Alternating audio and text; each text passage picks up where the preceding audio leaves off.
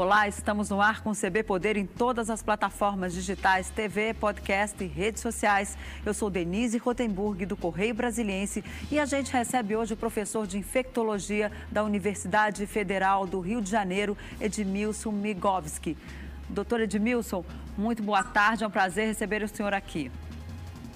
Boa tarde, Denise, é um prazer falar com vocês, falar com o Correio Brasiliense ter uma audiência seleta um grupo que pessoas que estão críticas, como deve ser nesse momento. Né? Muito obrigado por estar nesse espaço.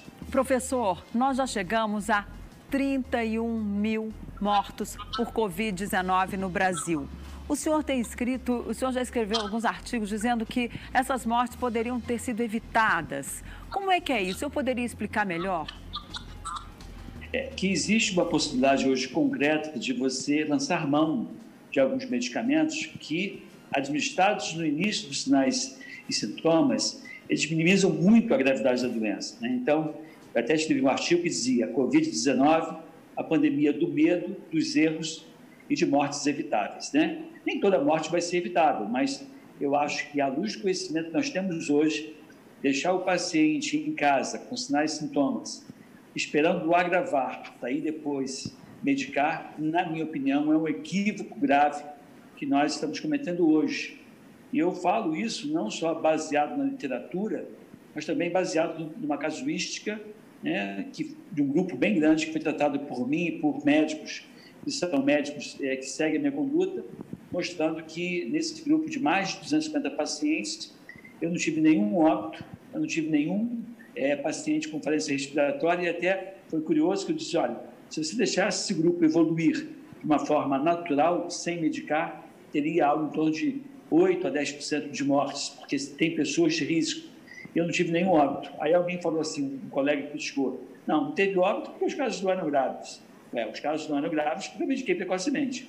Se você deixar o vírus evoluir de uma forma natural, você vai ter muita complicação, muita sequela, muita falência respiratória e você acaba investindo muito na consequência dos danos do vírus e não na fase inicial, que seria o ponto mais crucial para que você evite que esse paciente evolua de uma forma mais grave. Então, eu não falo isso desde o início, as, as mortes ocorreriam no início, porque a gente não tinha as evidências que tem hoje. E aí, diante das evidências, das evidências que nós temos hoje, insistir em deixar o, paciente em casa sem medicar, eu acho que não é, não é uma coisa correta, é uma incoerência na conduta atual.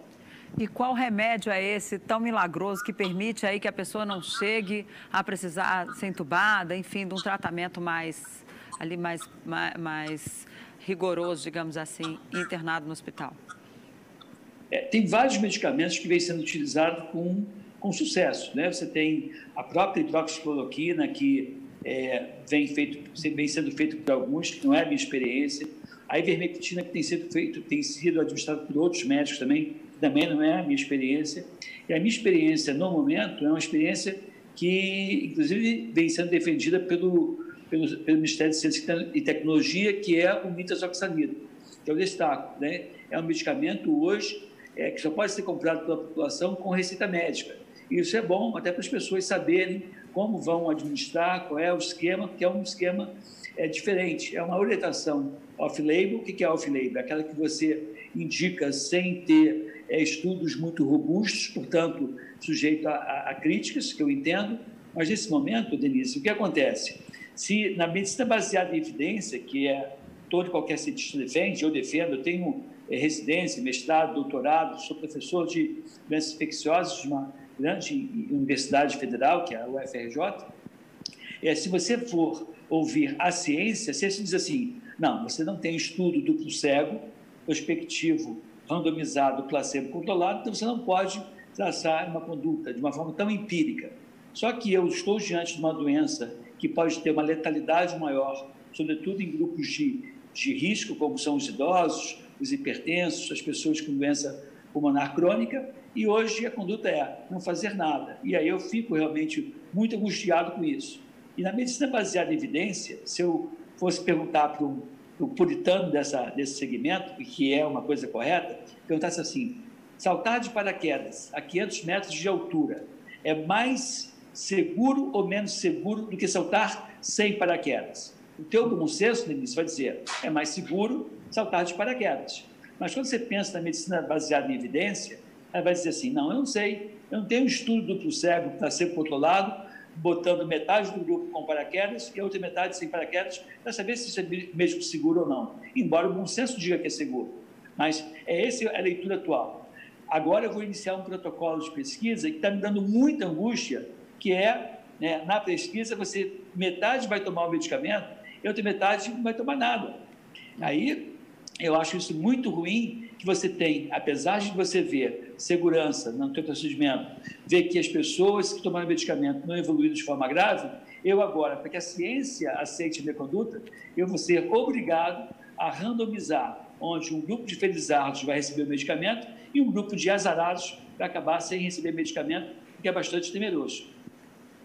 Agora, o senhor, é, as pessoas podem, enfim, os médicos de outros estados já podem receitar esse remédio, mesmo não tendo esse estudo, como está acontecendo aí com a cloroquina? É, na verdade, eu acho que existe já uma tendência de se fazer esse medicamento e tem um protocolo de pesquisa que agora me parece um protocolo que está bem interessante, do próprio Ministério da Ciência e Tecnologia, que inicialmente fez o teste dos pacientes que estavam com doença grave. Eu, eu, ressalto que o medicamento, esse medicamento atua como antiviral, ele inibe a replicação viral.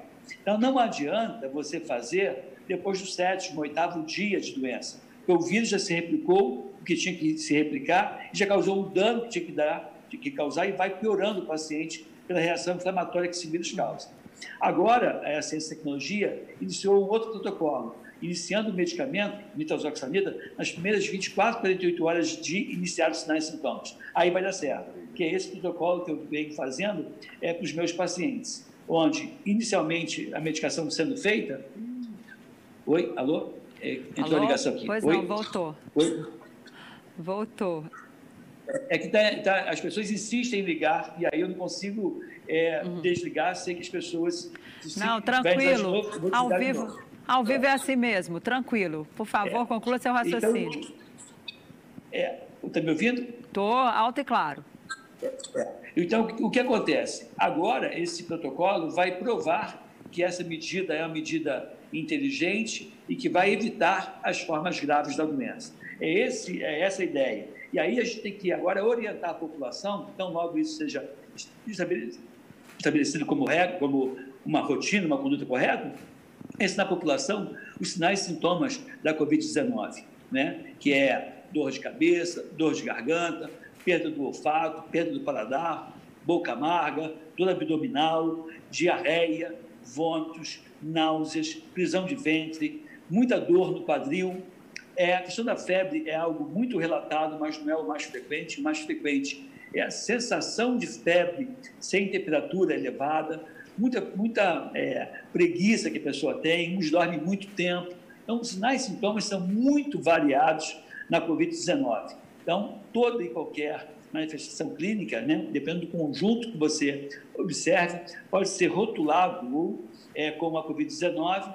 E eu destaco que o tal do SUAB, né, que é o PCR, que é um medicamento feito, é uma, um exame feito no início dos sinais e sintomas, além de demorar muito a ficar pronto, portanto, não tem como basear nesse exame para iniciar ou não a medicação, em 29% das pessoas infectadas, eles vão testar PCR negativo, ou seja, é, demora muito e pode ser falso negativo. Então, nesse momento, o meu apelo para os meus colegas médicos é que nós, né, é, é que a gente inicie o medicamento logo precocemente para evitar que esse paciente evolua de forma grave. E se isso for feito de uma forma eficiente, mesmo uma meia dúzia de leitos de UTI em cada cidade, provavelmente vai ser suficiente para atender esses casos que venham agravar, a despeito de uma boa medicação né, feita logo no início dos sinais e sintomas. O senhor falou da questão do, dos, varia, dos sintomas variados. Aqui no DF, nós estamos também com um surto de dengue muito alto. E já teve, inclusive, erro aí diagnóstico. O jornal local até mostrou aqui um pouquinho mais cedo, antes da gente começar o CB Poder, que duas pessoas já morreram, com, tiveram ali o diagnóstico de dengue, mas há suspeita de Covid-19. É muito parecido? Como, como proceder numa situação como essa? Uma pessoa que tem dengue pode tomar, por exemplo, esse medicamento, a cloroquina, enfim? Essa tua pergunta é excelente, porque o nitazoxanida, ele tem estudos in vitro, inclusive feito por mim em 2011, inclusive foi apresentado no Congresso é, Internacional de Antiviral nos Estados Unidos, em São, em, São, em São Francisco, nos Estados Unidos, em 2013, salvo engano da minha parte. E que esse medicamento, nitazoxanida, ele também tem uma ação antiviral não só contra a dengue, também contra a febre amarela e pesquisas que não foram realizadas por mim, mostrando que esse, esse medicamento também tem uma ação antiviral contra o vírus influenza e também contra a chikungunya. E é curioso porque é, a Covid-19 tem manifestado, na minha casuística, tem pessoas com dor, de, dor no quadril, que é muito comum no chikungunya. Então, embora eu não tenha um diagnóstico correto na minha mão, de repente eu posso estar confundindo, o medicamento que eu estou preconizando é um medicamento que tem uma ação antiviral para vários vírus, entre eles a própria dengue, também na mesma filosofia, de iniciar precocemente. Manter o paciente hidratado, observar a pressão arterial, é, é importante também, e porque os sinais e sintomas se confundem muito. Eu brinco até dizendo que é uma mistura de zika, chikungunya, dengue, covid e gripe. Né? É, você pode ter os sinais sintomas muito sugestivos de cada uma dessas situações. E precocemente você medicando, qualquer uma dessas condições que são doenças virais, você vai ter uma ação na inibição é, desses vírus. Por isso que eu simpatizo muito mais com nitazoxanida do que, do que com a cloroquina, porque a hidroxicloroquina não tem ainda ação, pelo menos comprovada, contra outros vírus. Então, hoje, como é que o Ministério da Saúde faz? Ele liga para aquela pessoa de alto risco. Essa pessoa tendo sinais e sintomas respiratórios, ele rotula como sendo influenza e faz o oseltamivir, que só pega o vírus influenza, mas não pega outros vírus. A minha, a minha é, sugestão é, por que não fazer um medicamento que, independente de você saber qual é o vírus envolvido, ele vai ter uma ação antiviral desses principais vírus respiratórios e também desses, dessas arboviroses, dentre elas dengue e febre amarela, estudo in vitro estudo in vivo envolvendo seres humanos é, com a chikungunya. Então, é um medicamento bem interessante e que pode, num país como o nosso, que diversas viroses caminham juntas, né, ou circulam no mesmo momento, numa mesma sociedade, você lança mão de medicamento que tem é, ações de vírus. E destaco que no Brasil, esse medicamento já perdeu a patente já há alguns anos e tem sete empresas que produzem nitazoxanida. Então, não estou defendendo um determinado laboratório, tem uma molécula patenteada, que esse medicamento é um medicamento é, de custo elevado, é um medicamento de custo baixo e que tem sete competidores do Brasil que, disputando entre eles, certamente vai ter uma queda no preço é, do medicamento para o cliente final. Agora, nós estamos também em fase, muitos estados, muitas cidades já estão entrando na fase do afrouxamento das medidas de isolamento social. Aqui em Brasília, por exemplo, já vão começar a abrir os parques, né? os shoppings já podem funcionar, mas com ali uma circulação mais restrita. Como é que o senhor vê essas medidas de abertura? O senhor acha que está certo nesse momento? Por exemplo, ontem o Rio de Janeiro a gente já via muita gente na praia sem máscara, inclusive. É isso mesmo? É, isso vai variar de acordo com cada cidade, com cada estado, com cada região. Né? Não dá para você fazer, como às vezes a, a determinados grupos de jornalistas é, querem, dizer, ah, a administração tem que se posicionar em âmbito nacional, tem que se posicionar numa, numa ideia macro e cada prefeito, cada secretário de saúde do seu município vai é, determinar de acordo com os fatos e dados daquela região. Porque, olha só, hoje você tem é, no Rio de Janeiro o aumento das vagas né, nos hospitais, reduziu-se muito a fila de espera para uma, uma internação, e essa medicação que eu estou propondo, se você iniciar precocemente, você vai fazer, vai fazer com que os leitos disponíveis sejam suficientes.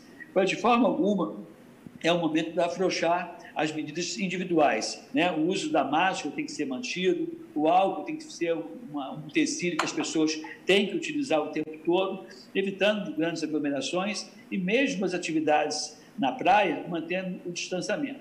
Isso, para mim, é, é, é fundamental para que você reduza é, a, a, transmissão. Um outro detalhe, é, eu tenho, eu, eu, sou uma pessoa que vem me expondo muito, assim, saindo, na casa eu trabalhei, eu lidei, tive o tempo todo é, com pacientes e não adoeci. Não adoeci por sorte ou não adoeci por competência, por tomar cuidado o tempo todo com a máscara, com o álcool. Agora, tem um detalhe, né? Eu não pego transporte público, que para mim, dependendo da cidade, é o momento de maior risco.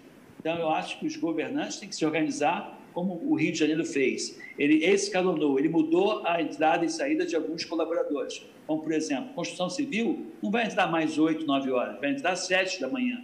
Então, para chegar às 7 da manhã, tem que sair de casa mais cedo. E no momento que você não vai ter tanta aglomeração no transporte. É, o shopping vai abrir é, de meio-dia às 8, também fazendo com que esses colaboradores e os clientes do shopping não peguem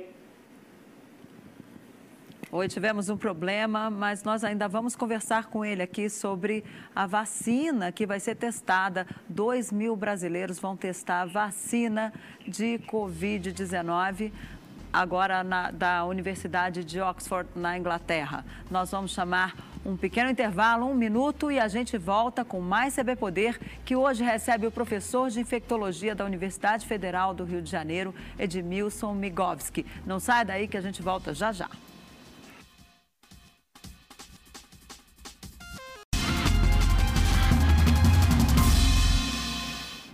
A gente volta com o segundo bloco do CB Poder, que recebe hoje o professor de infectologia da Universidade Federal do Rio de Janeiro, Edmilson Migovski. Doutor Edmilson, a gente falava aqui no primeiro bloco das medidas aí de retomada né, do comércio, retomada da economia de uma forma geral, e o senhor sugeria que houvesse aí uma, um escalonamento desse retorno, construção civil voltando às sete da manhã, o comércio ali, os shoppings voltando ao meio-dia, exatamente para evitar um tumulto e uma aglomeração dentro do transporte público, que ainda é muito deficitário em muitas cidades brasileiras. Além disso, é, que mais que o senhor sugere? Quando uma pessoa sair para caminhar, por exemplo, ela deve usar máscara para caminhar no calçadão ou num parque da cidade? É, eu acho que é uma medida inter, inter, interessante. É, e, e, embora não seja uma coisa de consenso, é, eu adoro aquelas, aquelas é, tipos de soldador, aquelas máscaras, né, que você tem aquela, aquele acrílico na frente. Eu gosto muito, porque é uma medida segura, confortável e incomoda menos uma pessoa, porque às vezes a máscara, ela faz com que a pessoa leve a mão toda hora, bote a mão na máscara e acaba aumentando o risco de contaminação do ambiente, caso ela tenha a, a infecção de uma forma assintomática, então ela é mais confortável. Inclusive, ela percebe, né? você consegue falar melhor, você consegue sorrir, interagir mais. Mas isso é uma medida que as pessoas estão criticando. Eu acho fantástico. Né? Só aquela, aquela face shield que chama, né? Então, eu acho muito bom. Só que alguns lugares vêm criticando, eu acho que nem sempre com fundamento, e acabam obrigando a colocar a máscara que nesse momento deve ser estimulada sim por conta do risco ainda de transmissão do vírus, já que tem muita gente suscetível. Outra coisa é a pessoa evitar aglomerações. Outra coisa é não ter contato pessoal, não beijar, não fazer festas, não fazer confraternizações, é redobrar o cuidado com a higiene das mãos, né, com álcool ou com água e sabão. O que eu vejo é que depois de três meses quase, em, em, eh, todo mundo vivendo essa essa questão, você já teve tempo de criar um hábito, um novo hábito, um hábito saudável. Só que tem pessoas que continuam negligenciando esses cuidados. E essas pessoas vão continuar negligenciando, independente de confinamento ou não. Então, hoje a gente vem é, pagando preço muito alto para manter o confinamento e acaba não contabilizando outras possibilidades da pessoa morrer. Então, até eu estava falando que quem ficar de olho só na Covid-19 para rotular o confinamento como sendo de sucesso e o afrouxamento como sendo de, de risco, é, vai cometer alguns erros, porque nesse momento as pessoas estão confinadas, vão ter problemas de ordem psiquiátrica, depressão, é, tem pessoas em casa esperando a pandemia acabar, como se fosse acabar amanhã, para fazer uma biópsia de mama por conta de uma suspeita de câncer. Então, nós temos aí algumas condutas de medicina preventiva, como, por exemplo, a cobertura vacinal vai despencar, e aí ficam aquelas pessoas só contabilizando a Covid como se a, a única mazela da humanidade fosse a Covid e outras doenças né, passíveis de prevenção eficaz com vacinas ou detecção precoce e, portanto, evolução para cura, como é o caso do câncer de mama e outras enfermidades, perdendo-se tempo.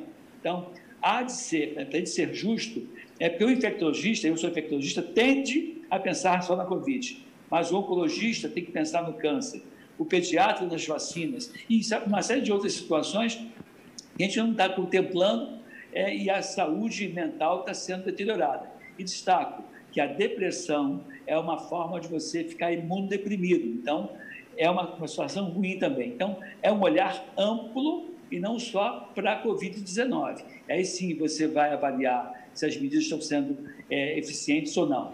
Vem uma segunda onda aí, provavelmente vem uma segunda onda. Só que, quando se fala numa segunda onda, a ideia da população é eu já tive a Covid, vou ter de novo, porque se falou que você pode ter novamente. Mas essa reinfecção e nova doença pela Covid-19 está longe de ser uma regra, vai ser uma exceção da exceção da exceção. Mas aí a população fica em pânico, porque lembra da dengue, que é uma cultura do brasileiro, se teve dengue uma vez, uma segunda vez vai ser de maior gravidade. Aí a gente vai plantando né, o, o medo, o pânico, e acho que a gente já tem pânico e medo demais, não precisa colocar mais esse tempero e sejamos realistas. Né? Uma segunda onda vai pegar basicamente quem não teve, né? Quem já teve, a princípio, não vai adoecer de novo, pelo menos a curto prazo, essa é a nossa expectativa. E se vier adoecer, vai ser uma doença menos, de menor gravidade. E outra coisa, né, o, o Denise, nós temos hoje a, medicamentos que podem ser feitos, nós temos uma equipe mais treinada, nós temos hoje uma série de fatores que não se tinha no passado. Hoje se tem mais conhecimento da doença. Então, meu discurso, é, dois meses atrás, era um hoje é outro. porque A gente vai mudando de opinião de acordo com as informações, perfil epidemiológico, possibilidade de tratar, evitar é, a transmissão.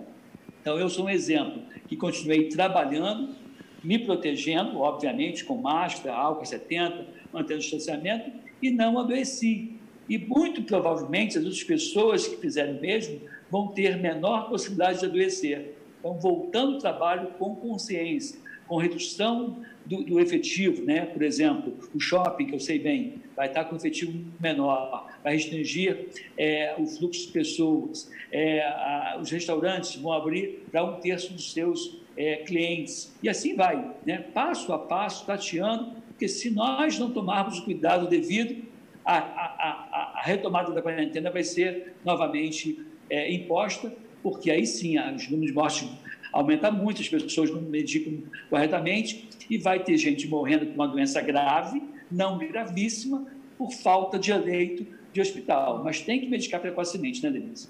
Agora, outros países, quando começaram a retomada, eles já estavam com o número de casos descendente. O nosso ainda está subindo, inclusive número de mortes. A OMS diz que agora a América do Sul é o epicentro da Covid. Nós, e diz que ainda, nós ainda não chegamos ao pico da doença. Então, não é muito arriscado, em alguns lugares, obviamente, abrir nesse momento? O que, que o senhor aconselha? Quem está com muito número de casos não deve abrir? Ou quem, quem olha, quem ali está com seu sistema de saúde, qual é o percentual de ocupação de UTI que deve, que o senhor recomenda a abertura? É, pois é, essa é uma pergunta interessante, que não dá para tratar o Brasil como um único país. São pois é. vários é. Brasis dentro de um único país. Essa é a verdade. Né? Você tem, é, por exemplo, no Rio de Janeiro, no município de Mesquita, que montou, que é na Baixada Fluminense, que montou dois polos de, da, da Covid-19. Atendia 300, 350 casos é, um mês atrás. Hoje atende 20 casos, 25 casos nos dois polos. Então, houve uma, uma redução é, importante. E aí, se você medicar precocemente, não só esses 20 casos podem continuar acontecendo, ok? Mas você com a medicação precoce, por ela ser uma medicação antiviral, ela vai diminuir a gravidade e vai fazer com que essa pessoa carregue por menos tempo o vírus na sua faringe. Então, a medicação precoce acaba sendo boa para o paciente e boa para a sociedade. Então, é por isso que tem que ser avaliado cada caso e cada região é, a gente, nesse momento, exigir que o, o, o governador ou, ou, prefe, ou, o presidente da República trace uma conduta é única para o país todo, vai incorrer em erros. Cada município tem que traçar sua própria conduta, observando o seu perfil, a sua atenção básica de saúde, a sua avaliação. Então, essa é uma pergunta muito difícil para responder e eu, para você ter uma ideia, venho trabalhando é, pela UFRJ, contratado é, por algumas prefeituras, como é o caso de Tatiaia, é, é, Cachoeira de Macacu, é, própria Mesquita, onde para cada uma dessas regiões a gente traz uma conduta que é sob medida para aquele grupo e vai muito de acordo com a disponibilidade de leitos no hospital, o IDH de uma região, o Índice de Desenvolvimento Humano, é importante você levar em consideração. Você pode ter uma, uma gerência melhor, uma transmissão de conhecimento melhor. Agora, principalmente, Denise, a gente tem que instrumentalizar a população para identificar né, de uma forma muito importante que a reabertura não traduz término do problema, a reabertura de algumas atividades ela é, vem ocorrendo por conta das condições epidemiológicas, mas a gente, tem, a gente tem que obrigatoriamente manter o uso da máscara e o uso do álcool ou da lavagem das mãos,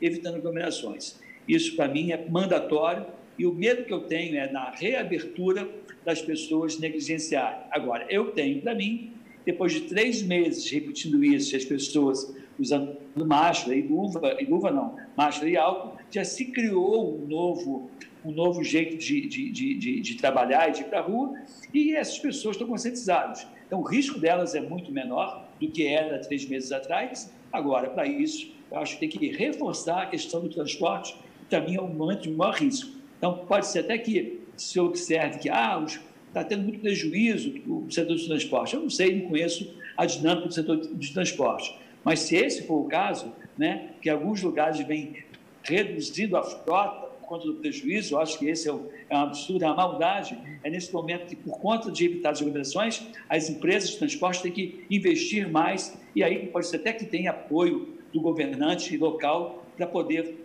viabilizar um maior número de carros para transportar okay. uma população para aglomeração. Não, olha, nosso tempo não está acabando. Eu queria que o senhor falasse rapidinho sobre a vacina que está sendo testada lá em Oxford, na Inglaterra, que vai ter a participação de 2 mil brasileiros é, essa é a esperança que a gente tem, né? Lembrar que a vacina é sempre uma ferramenta muito é, interessante, quase sempre muito segura, mas é curioso, né? O brasileiro fica querendo a vacina que não tem, mas a vacina que tem disponível no posto não faz, não faz hepatite B que está lá, que mata muito mais do que a Covid, ele não faz vacina de gripe, que vem matando mais do que a Covid todos os anos, ele não faz vacina de sarampo, que vem fazendo vítimas no nosso país, ele não faz a vacina de tétano, ainda que o teto, 90% dos casos, acometa adultos não vacinados, ou seja, a vacina está para chegar, mas daqui um ano, um ano e meio. Até lá é máscara, álcool a 70, lavagem das mãos, evitar grandes aglomerações. Essa é a dica do momento. E se adoecer, medicar precocemente, porque até que a vacina chegue, muitas pessoas podem morrer okay. se não observarem esses detalhes. Ok, muito obrigada. Muito obrigada, doutor Migovski. Foi um prazer receber o senhor aqui. O CB Poder fica por aqui. Obrigada pela companhia. Até a próxima. Tchau.